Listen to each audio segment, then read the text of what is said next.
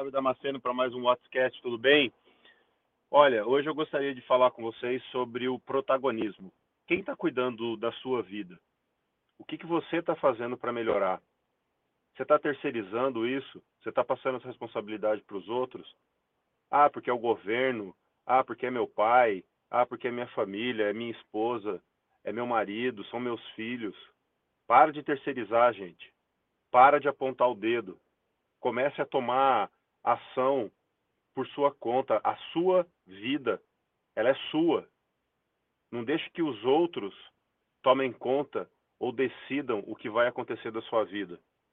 Se você não tomar a frente, se você não cuidar da sua vida, se você não procurar melhorar a cada dia, ninguém vai fazer isso por você. Então, fica a dica. A vida, ela é sua e seja responsável por isso.